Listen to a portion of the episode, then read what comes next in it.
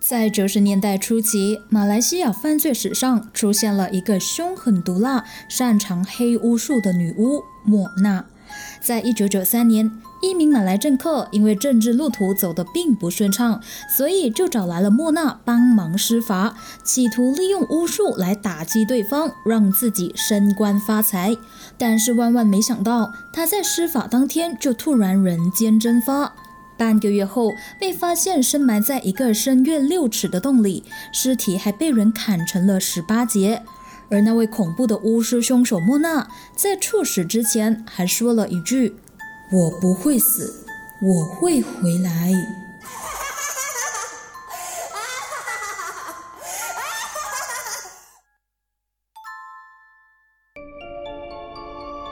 玄人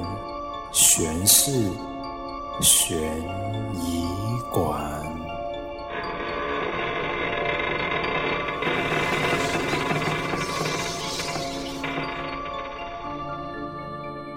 欢迎来到悬人悬事悬疑馆。在这集节目开始之前呢，请容许我先向来自世界各地的听众朋友们打声招呼。因为在上传的后台呢，其实可以看到听众朋友们都来自哪一些国家，像是有来自台湾。香港，还有美国、澳洲、英国、加拿大等等等等，当然还有就是来自马来西亚的听众朋友们，你好呀，我是馆主 Kam，谢谢大家的支持，你们在 Instagram 的留言或者是在 Apple Podcast 的 review 我都有看到了，那十分的感谢大家的建议还有分享，我会再努力的。那不知道大家最近过得如何呢？在疫情紧张的期间呢，记得要好好照顾自己哦。那待在家防疫的期间，不知道大家都会做一些什么来打发时间呢？因为最近我的朋友就有推荐我去看一部叫做《Girl from Nowhere》竞技女孩的爆红泰国悬疑剧，是由 Netflix 制作的。那现在已经出到了第二季，相信有刷 Facebook 的朋友应该都会知道这部剧哈，因为还蛮多好评的。但是我就还没有去看，可能在之后有机会的话看了，可以再和大家分享一下这部剧。那刚刚的精彩节录最后的那一段笑声，其实就是来自这一部剧的女主角娜诺的魔性笑声。不知道有听众朋友听出来了吗？这一集呢，要和大家分享的这起案件的凶手莫娜和剧中的女主角娜诺，其实有着同样的神秘力量。而让人最意想不到的是呢，杀了人后的她。并没有像其他犯人一样成为人人唾骂的过街老鼠，反而爱美又爱出风头的表现吸引了不少民众的追捧，更成为了不少媒体爱报道的经典人物。直到现在呢，他依然是大家一提起就感觉到毛骨悚然的恐怖人物啊！而他在被处死之后呢，曾经待过的牢房和命案现场都传出让人吓到彪悍的灵异事件。究竟是什么神秘力量？为什么他又会杀人？他死了之后又发生了什么恐怖的灵异事件呢？在故事开始之前呢，先带大家去了解一样东西，那就是巫术。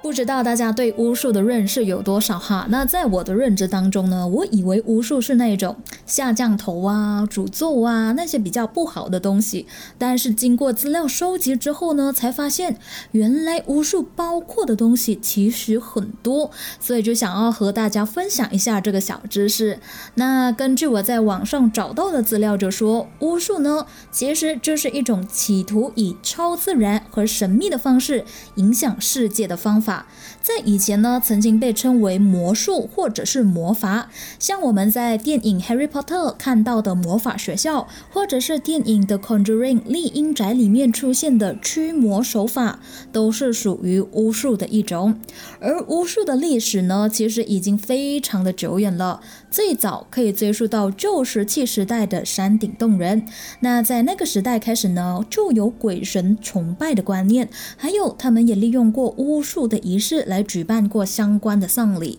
那到后来，经过岁月的累积之后呢，就慢慢的流传下来，变成了一种民俗。那如果按照地理和施法的方式来看的话，基本上呢，可以被分为东方巫师和西洋巫师。像刚刚我说嘛。Harry Potter 的魔法其实也算是巫术的一种，而东方的巫术就有像是中国苗族最出名的巫蛊术，上面一个虫字，下面一个器皿的皿的那个蛊字。广东话的话呢，就是那个整蛊的蛊，也就是你在卫斯理小说会看到的那个用毒虫来做法的那一种巫术。那除了刚刚说的那两个，像是泰国的降头师、中国的法师、埃及的法老。或者是西方的教廷，这些其实都算是巫术的传承。而使用巫术的人呢，通常就是企图想要借助这种超自然而且无法解释的神秘力量，去帮助某些人，或者是主导某一样事情，以便可以达到他们想要的目的，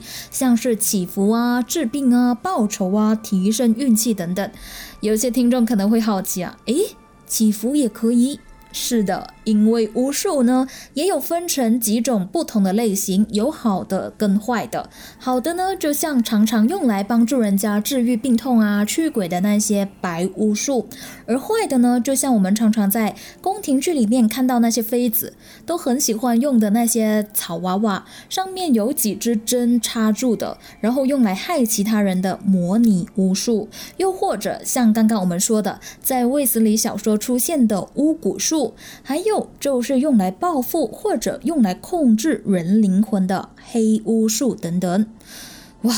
听完有没有觉得很复杂啊？其实不复杂，大家只要记得巫术呢是一种以超自然和神秘的方式来影响世界的方法就可以了。而它也不完全是不好，主要是看施法的人怎么去使用。那当然，信则有，不信则无哈。那怎么突然间先和大家聊起巫术来了呢？因为今天要介绍的这起案件就是黑巫术的真实例子，也被形容为马来西亚史上最恐怖的巫师碎尸案，那就是女巫莫娜杀人事件。简单先让大家热热身，了解一下巫术和主要用来伤害人的黑巫术之后呢，现在就带你去一探究竟。马来西亚恐怖女巫莫娜杀人事件。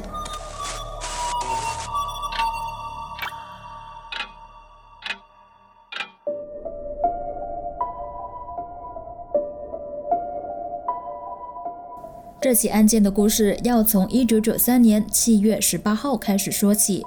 马来西亚的警方分别收到了两宗失踪投报，而这两宗失踪投报的失踪者居然是同一个人，也就是当年四十九岁的彭亨巴杜达南区的州议员拿督穆哈默马兹兰。由于名字太长了，所以以下我都会简称他叫做拿督马兹兰。关于这起政治人物失踪案，当然是引起了全大马国民的关注。有人呢，甚至还猜测他的失踪背后会不会隐藏着重大的政治阴谋，却没有想到，经过警方抽丝剥茧的调查之后，才揭发这不是简单的失踪案，也没有政治阴谋，而是大马犯罪史上最恐怖的巫师连环碎尸案。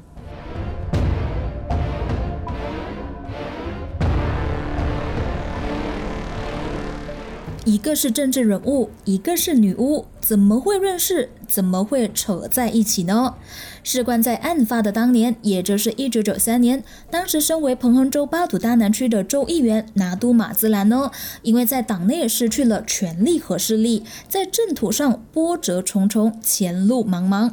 就在这时，这名从小就很相信巫术这种神奇力量的纳杜马兹兰，听见当地呢有一对小有名气的巫师夫妻，可能可以帮到他，也就是莫娜和她的老公阿芬迪。他们呢就对外宣称说，他们拥有印尼总统苏卡诺的两件宝物，包括了权杖和颂骨。什么是颂骨呢？马来文我们叫它做松果，也就是东南亚穆斯林男子戴的那一个帽子。而莫娜这两公婆呢，就向拿督马兹兰说，有了这些宝物，加上他们的法术的话，就可以帮助拿督马兹兰重获政权，让他的政治事业更上一层楼。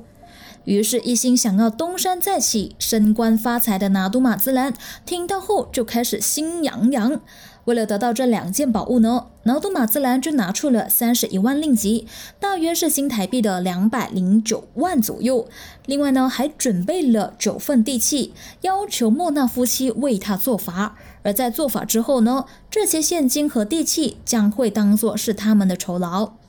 于是，双方在谈好条件并且达成协议之后，就约了在一九九三年七月二号这一天，去到拿督马兹兰送给莫纳夫妻一间位于彭亨州劳屋的新屋子去准备做法。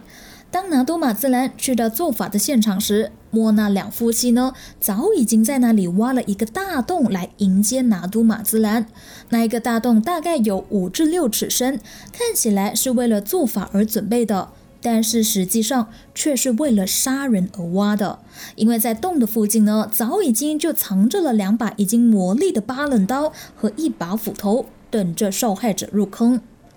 这时，莫娜和老公阿芬迪就叫毫不知情的拿督马兹兰脱掉全身的衣服和裤子，剩下内裤，然后再包上毛巾，躺进那个洞去冲花浴。就在他躺进那个洞之后，莫娜就在他旁边细声的告诉他。拿督，你躺下来吧，闭上双眼，放轻松，你会听见神奇的声音，接着会有很多很多的钱掉下来。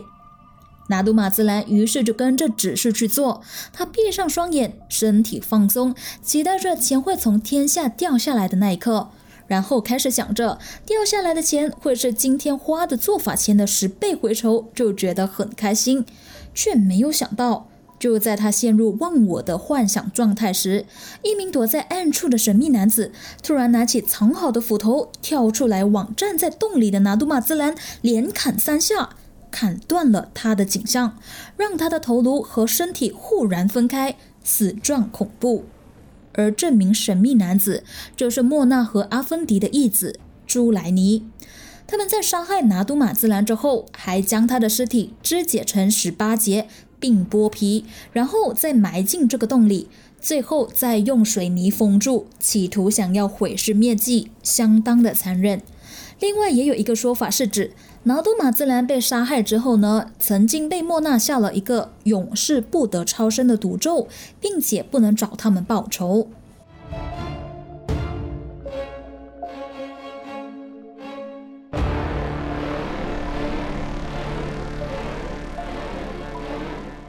这三名残忍的凶徒在清理好现场之后，莫纳夫妻就驾着拿督马自兰的马赛蒂房车直奔首都吉隆坡，然后再拿着拿督马自兰给的三十一万现金酬劳，开始疯狂的购物。从七月三号到二十号的这短短的十八天内，他们就花掉了十九万令吉，去买了一辆马赛蒂房车、一台手机、一些珠宝、家具。电器，还有用在莫娜整容的费用上。除此之外，他们还将拿督马自兰送的九份地契全部拿到律师楼去，给律师做转名的手续。正当他们在花钱享乐、逍遥法外，以为这次的命案不会被揭发时，拿督马兹兰的家人和同事都因为他忽然人间蒸发、无法联络而同时报警。刚刚也说到嘛，大马的警方呢，分别在一九九三年的七月十八和十九号收到两宗失踪的投报，而失踪者就是拿督马兹兰。拿督马兹兰的老婆报警时，就向警察说，最后一次与老公联络是在七月二号的晚上九点半左右。拿督马兹兰打了一通电话给他，告诉他说：“我人现在在老屋，会尽量在今晚就赶回来，但是如果来不及的话，就明天才回。”而他打电话给老婆的这个期间，就是他在前往命案现场前打的。另外，拿督马兹兰的同事报案时也说，拿督马兹兰在当天离开办事处之后呢，就没有回过来了。在他失踪之后，他们和他的老婆一直都在寻找他，因为大选就快到了，很多重要的会议甚至是活动他都没有出现，让大家十分担心。于是最后就决定报警。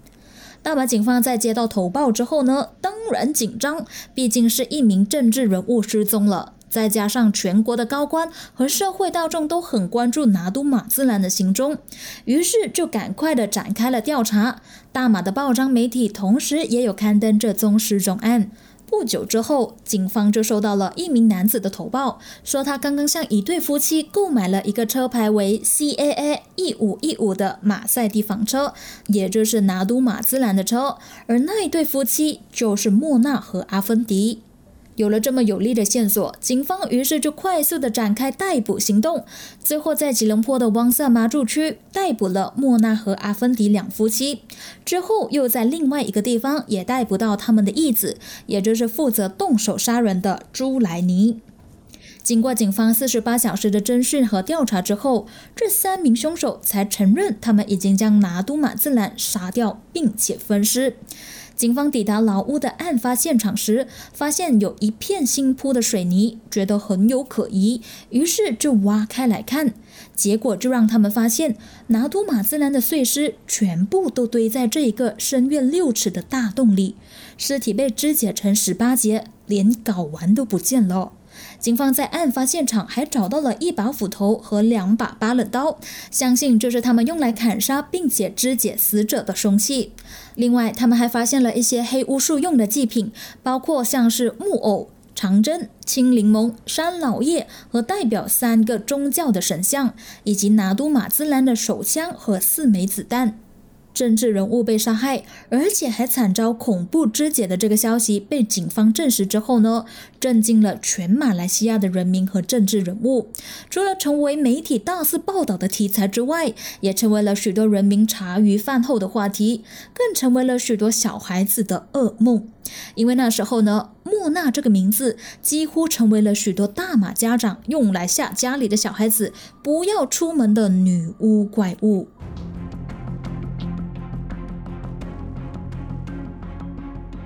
让人感到意外的是，随着这起命案被宣告破案之后，除了莫娜这个女巫神秘的身世引人注目之外，没想到的是，之前一连串未破的无头悬案，也在这三名冷血犯人的引领下被揭发了。根据警方的搜查结果就显示，被莫娜夫妻杀死的不止拿督马兹兰一个人，而是还有八个无辜的受害者。警方根据莫纳夫妻的口供，在同年，也就是一九九三年的七月三十号，在登嘉楼州的干马碗县挖出了三具尸体。这三具尸体的身份最后被证实是来自把生的华人一家三口，当中包括了当年二十六岁的丈夫陈金安、二十五岁的妻子廖宝宝和他们一个只有五个月大的男宝宝陈宝留。据了解呢，陈静安是莫娜的忠实信徒。他在带着老婆还有儿子离家出走去追随莫娜夫妻的时候，就曾经对家人说过，如果他不发财，就永远不回家。只是没想到这狠话一说，就真的回不了家。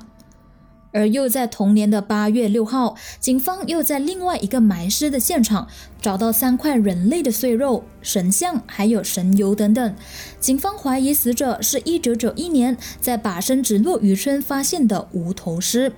而根据警方手上的线索，还有另外六名失踪的女子，都是在和莫娜夫妻接触之后离奇的人间蒸发，直到现在都还没有被找到，成了悬案。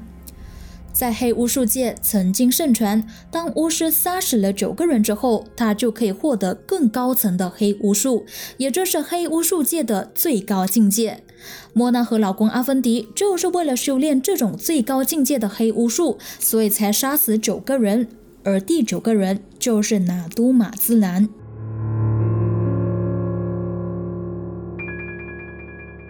让人万万没有想到的是，除了刚刚说的，还有另外八名受害者之外，在莫娜杀人事件被报道之后，居然为他累积了不少的粉丝。曾经发行过一张唱片的莫娜，每次公开露脸的时候呢，一定都会精心打扮。并且搭配艳丽的服装和首饰，像是大耳环啊、丝巾、黑色和红色的紧身服装，都是她最爱的打扮。在摄影机前呢，她永远都是笑脸迎人，还会配合记者的要求摆 pose 来给他们拍照，一点都不像是一个即将要接受审判的杀人狂魔。所以就成为了大马媒体的新宠儿，常常占据各大报章的头版。而在他每一次出庭的时候呢，都会有很多的民众和媒体上前去围堵他，排场就像是明星开演唱会那样热烈。除此之外，还吸引了很多八卦的民众在法庭外围观，希望可以目睹到莫娜的风采。究竟这名麻木不仁、凶残至极的杀人凶手为什么会这么受欢迎呢？现在就带你去认识一下这名称得上恐怖惊人的传奇人物。谁是莫娜？莫娜原本的名字叫做马斯纳，她自称拥有华人和马来皇室的血统，从小就由她的阿公和阿妈带大。在杀人被捕之后呢，她就对外宣称说自己三十七岁，但是她身边的人就说她不止三十七岁，像是养大她的阿妈就说莫娜其实已经将近五十岁了，结过四次婚，并且有六名孩子。还有就是莫娜并非一开始就接触巫术的，原本的她只是一名普通人。那在经历三次的离婚之后呢，认识了当巫师的第四任老公，也就是阿芬迪之后，两人一拍即合。莫娜从那个时候才开始沉迷于修炼黑巫术。那根据报道指出，莫娜在当巫师之前呢，除了在夜总会唱歌，六十年代也曾经出过道当歌手，更在大马的电视台演过戏。一九八七年的时候呢，还发行过一张唱片。而最夸张的还是在案发过后，他唯一出过的那张唱片，竟然掀起了抢购的热潮。本来卖不出去的五百多张存货，居然在短短的几天内就被粉丝一扫而空。但是我比较好奇的是，买了回家的粉丝真的敢播来听吗？不会很恐怖吗？像是他就在你的身边唱歌给你听那样。当年出的专辑又卖不完，然后演戏也没有什么人看，眼看歌唱和演艺事业都不太顺利的感觉，莫娜就知道自己在娱乐圈大概很难有出头天了，于是她就下定决心离开了娱乐圈，出外去闯。在一九八九年的时候呢，她曾经开过健身体操班，更用文化舞蹈团的名气去欺骗少女，拐带这些少女去国外卖淫。同时，也涉及了几宗老千骗案。而在隔一年，也就是一九九零年的时候，他就号称自己花了五百八十万令吉，也就是大约新台币三千九百万，买下了泰国一座小岛。并且打算把这座小岛开发成旅游胜地，更宣称这个项目可是涉及数亿令吉的计划，获得了许多富商的支持。靠这几个谎言到处去找人投资，然后再从中骗取投资人的钱。简单来说，就是不做歌手，不做明星，转行去做老千了。直到她认识现任当巫师的老公，也就是阿芬迪之后，他们就曾经到印尼去拜苏巴特拉师傅学巫术。而莫娜的同门师兄，同时也爆料说，莫娜和老公阿芬迪曾经到印尼棉兰的深山隐居学师，以便可以修炼到更高深的巫术。之后，两夫妻的行为举动就开始变得怪异了，像是有一次他们到他的家做客的时候呢，居然就不穿衣服，赤裸裸的躺在地上睡觉。他说呢，这是金鱼巫术的一种特殊象征。另外，也有报道指出，莫娜在印尼修炼的时候呢。据说曾经被师傅砍成十八段，但没有死去。在师傅为他连续施法十四天之后呢，他重生了。重生后的莫娜不止法力变得更加高强，样子还变得更年轻，可以说是要风得风，要雨得雨，甚至可以凭空变出数不完的钞票。也有人说，他买泰国小岛的钱就是巫术变出来的。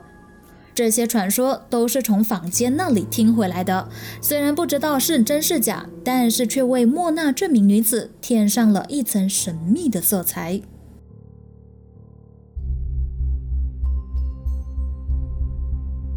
最后，这名巫师夫妇和义子朱莱尼，在一九九五年二月五号被大马高庭宣判谋杀罪名成立，被判处死刑。之后，他们曾经展开长达六年的上诉，但是都遭到联邦法院的驳回。最后的唯一希望就是向彭亨州的苏丹申请赦免死刑，但是不成功。经过了长达好几年的审讯期，这三个毫无人性的凶手。终于在二零零一年十一月二号的凌晨五点五十九分被送上了绞刑台，正式被正罚。而法力高强的莫娜在死前留下了一句话：“他说，我不会死，我会回来。”刚刚有和大家提到说，当巫师杀死了九个人之后，他就可以获得更高层的黑巫术。那由于拿督马兹兰就是第九个人，所以就让不少迷信的人相信，莫娜和阿芬迪其实已经修成了最高的巫术，他们并没有死掉，而是靠着巫术逃过了一劫。他们相信莫娜到现在依然还活着，只是躲在一个大家看不到的地方。虽然案件已经结束，凶手也已经得到他应有的报应，但是有关莫娜的所有坊间传说却还没结束。像是他被处死之前留下的那句遗言，让人听见都觉得不寒而栗。而发生命案的那一间屋子和扣留莫娜的那间警局，更不时传出恐怖的灵异事件。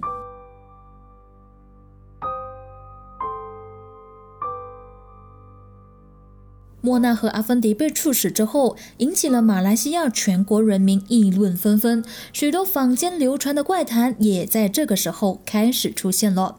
首先，在扣留期间，因为莫娜和阿芬迪都是法力高强的巫师，所以警方就担心说他们会施法，随时有可能会逃脱，所以就多派几个人去看守。那据说有看守的警察就发现莫娜在睡觉的时候是不会完全闭上双眼的，而且有时候他还会在扣留所那里自己唱歌。有时呢，他过去巡视的时候会看到莫娜嘴角微微的扬起，对着他笑，而那个诡异的笑容让他想起都觉得毛骨悚然。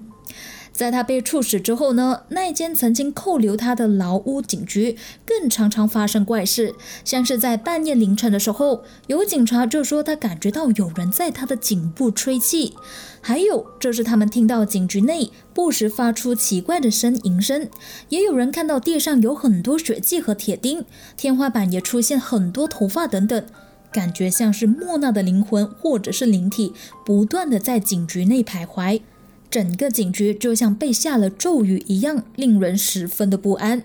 有一些常常经过这个警察局的居民也说，他们常会看到像是莫娜的灵体出现，并且盯着他们看。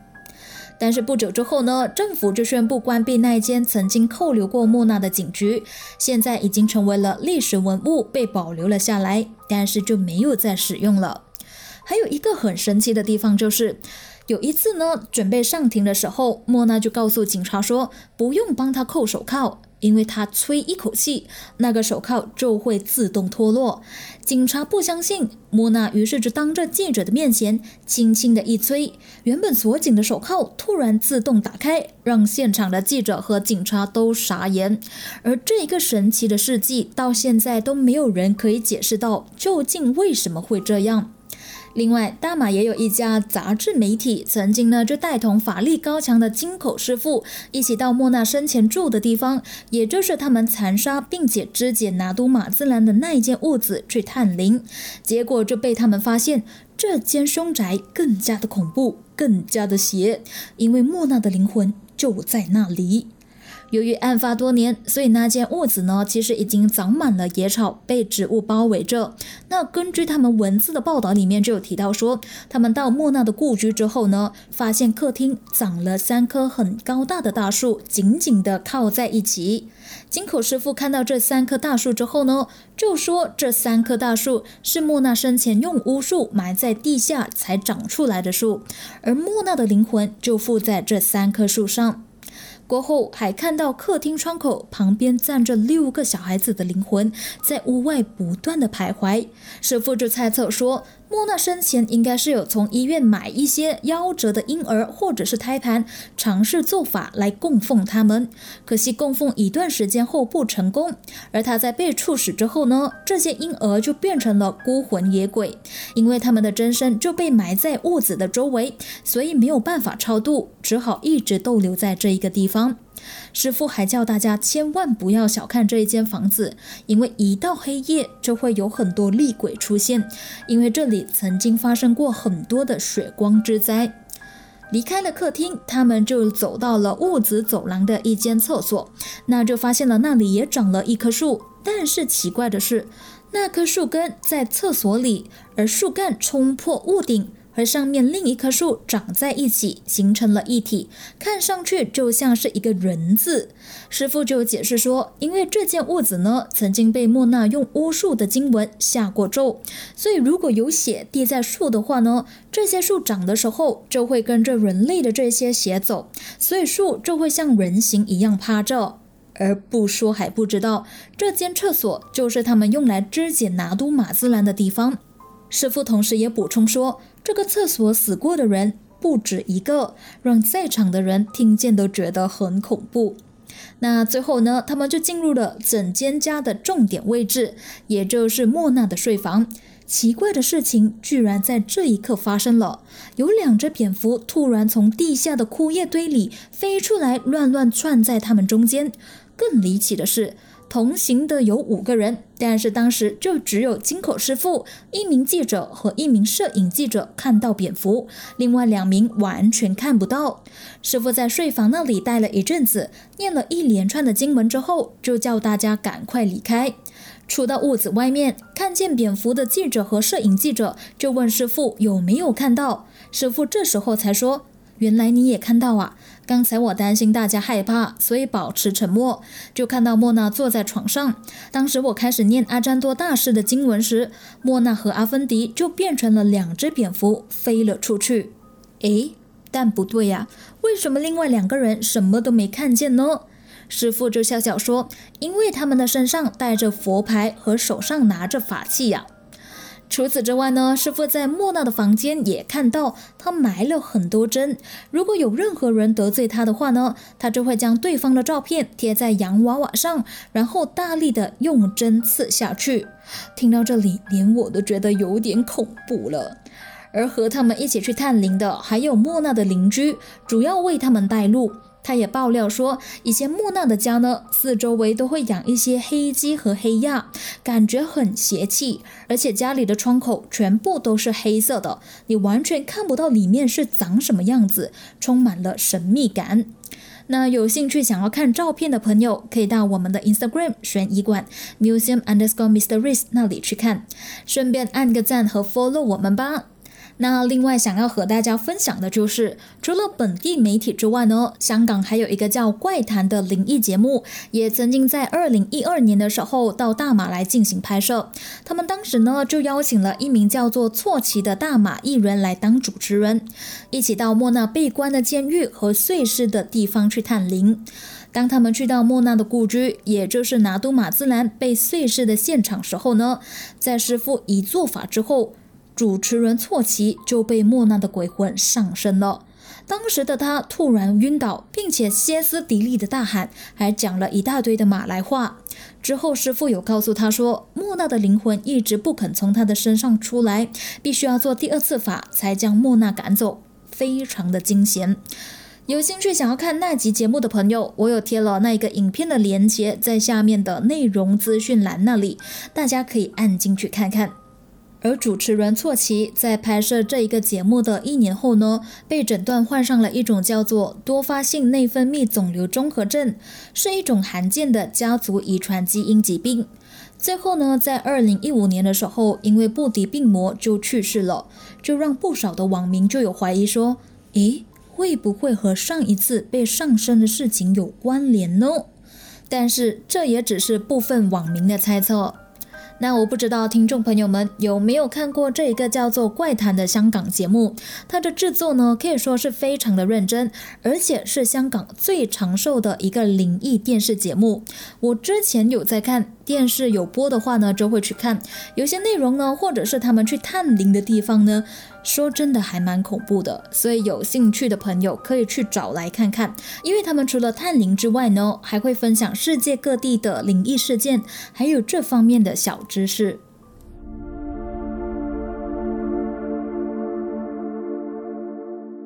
这起轰动全大马的巫术肢解案，也曾经被当成故事的蓝本翻拍成电影《毒棍》。中文来说呢，就是巫师的意思。虽然这部电影呢，在二零零五年的时候就已经拍摄完毕了，但是呢，却因为题材太过敏感的关系，因为涉及到政治人物嘛，然后有人说电影扭曲了事实的真相，再加上被告的家人成功向国家的电检局申请了禁播令，所以就不能如期的上映。一直到二零一八年，也就是拍摄完毕的十三年后，这部备受争议性的电影。才离开冰箱，获得解禁，允许在全马的戏院上映。但是因为太恐怖的关系，所以也必须要挨剪五刀才成功上映，而且票房还大卖呢。那在电影上映的时候呢，我有去看，因为我还蛮好奇，说电影会怎么呈现这一个故事的。其实有一些镜头还蛮恐怖的，因为女主角演得太逼真，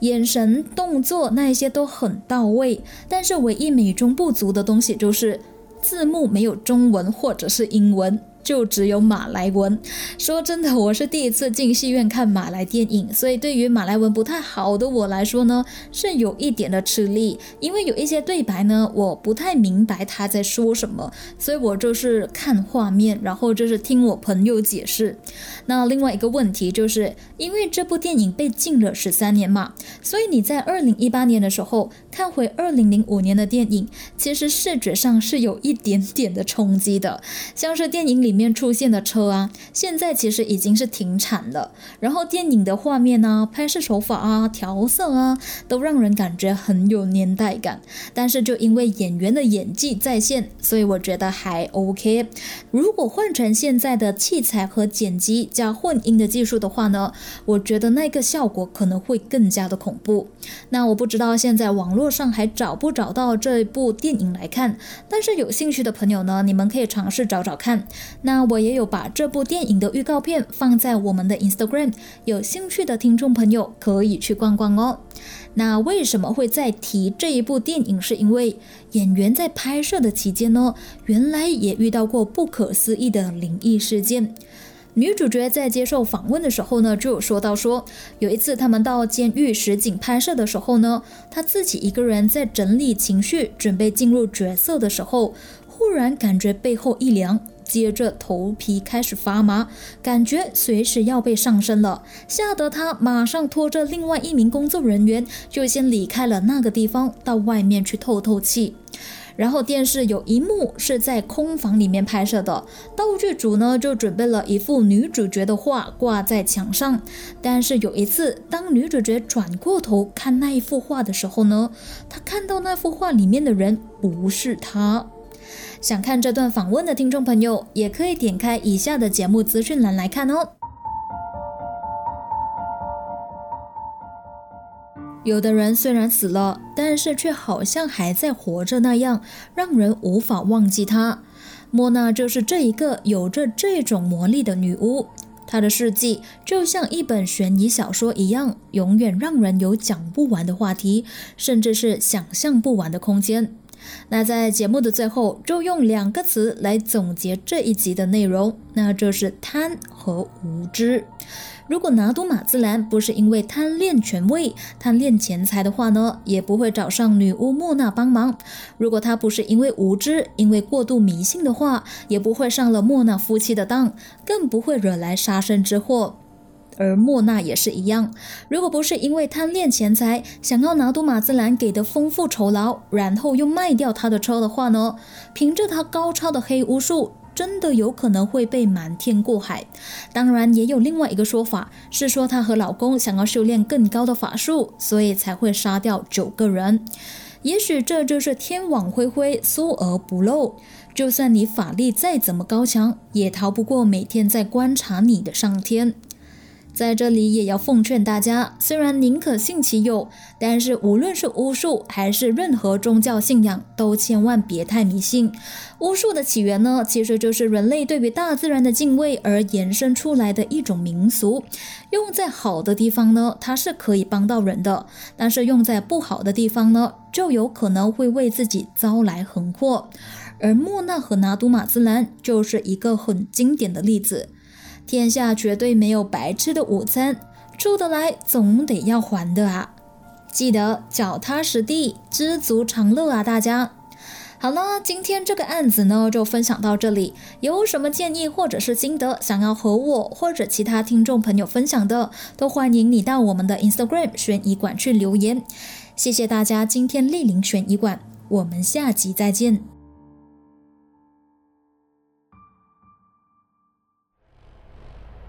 下集预告：